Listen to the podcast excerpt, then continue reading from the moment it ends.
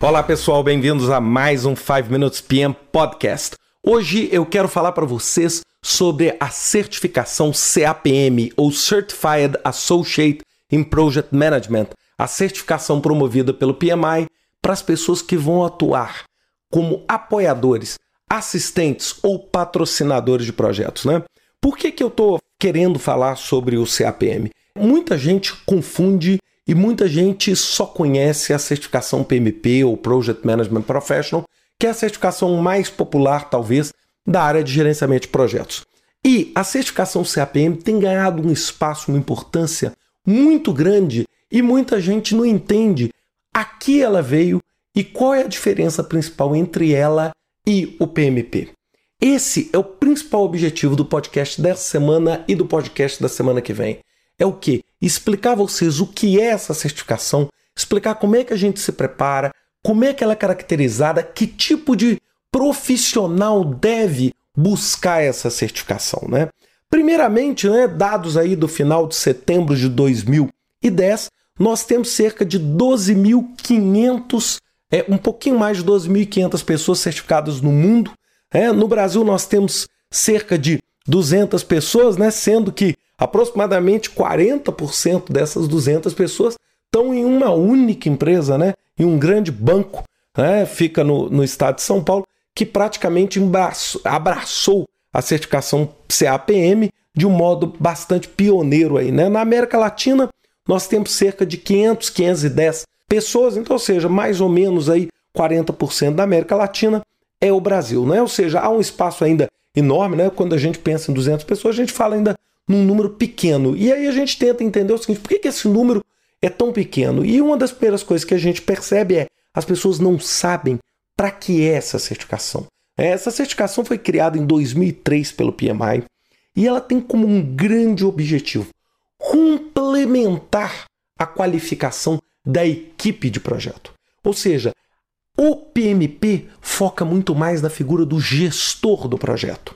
O CAPM tem foco direto na equipe do projeto, ou seja, nas pessoas que vão atuar apoiando, trabalhando e suportando o gerenciamento de projetos.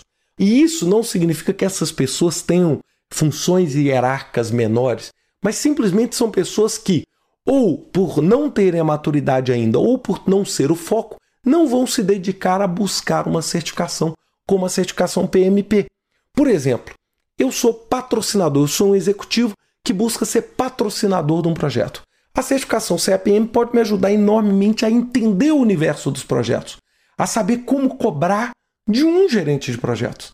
Então nós não estamos dizendo aí que existe uma hierarquia. Talvez tecnicamente nós poderemos até qualificar, sem dúvida nenhuma, a certificação PMP numa posição superior. Mas do ponto de vista hierárquico organizacional, não necessariamente nós podemos ter executivos com a certificação CAPM coordenando PMPs que vão estar exercendo a função de gerente de projeto. Então, isso é a primeira coisa que a gente precisa entender. Então, a CAPM não compete com a certificação PMP. Né? E qual que é a função desse profissional CAPM? Primeiro, apoio no planejamento, ou seja, suportar as atividades de planejamento do projeto. Segundo, é você fazer as estimativas de prazo e custo.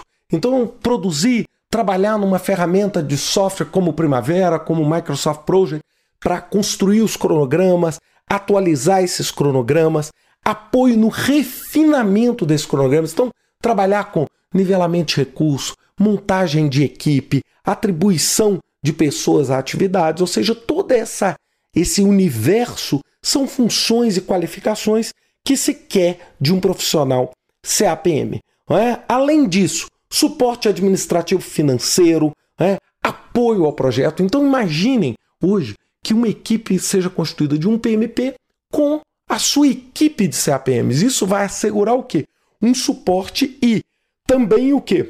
Uma até carreira dentro da área de projetos. Ou seja, o CAPM, sem dúvida nenhuma, pode ser um primeiro passo na formação de um PMP. Falando agora um pouquinho sobre a prova né, e sobre a qualificação. Bem, essa é uma certificação que exige minimamente um diploma de segundo grau ou superior, aproximadamente 15 mil horas de experiência ou 23 horas de treinamento. Então, se você participa de um curso de três dias focado em gerenciamento de projetos com esse diploma e o seu diploma de segundo grau ou diploma de formação superior, você está habilitado a fazer o processo da prova. Se você não participar desse treinamento, você pode também realizar através das 1.500 horas de experiência em projetos, que quando a gente fala 1.500 parece muito, mas não necessariamente é muito, né? Para quem, por exemplo, está envolvido em projetos de horário integral, full time, nós estamos falando aí algo como seis meses de projeto. Bem, na semana que vem eu quero continuar com vocês esse podcast falando um pouquinho sobre a prova, as características da prova, o processo de certificação, o tempo da prova, questões e dar algumas dicas finais para aqueles que querem se tornar um CAPM. Até semana que vem com mais um 5 Minutes PM Podcast.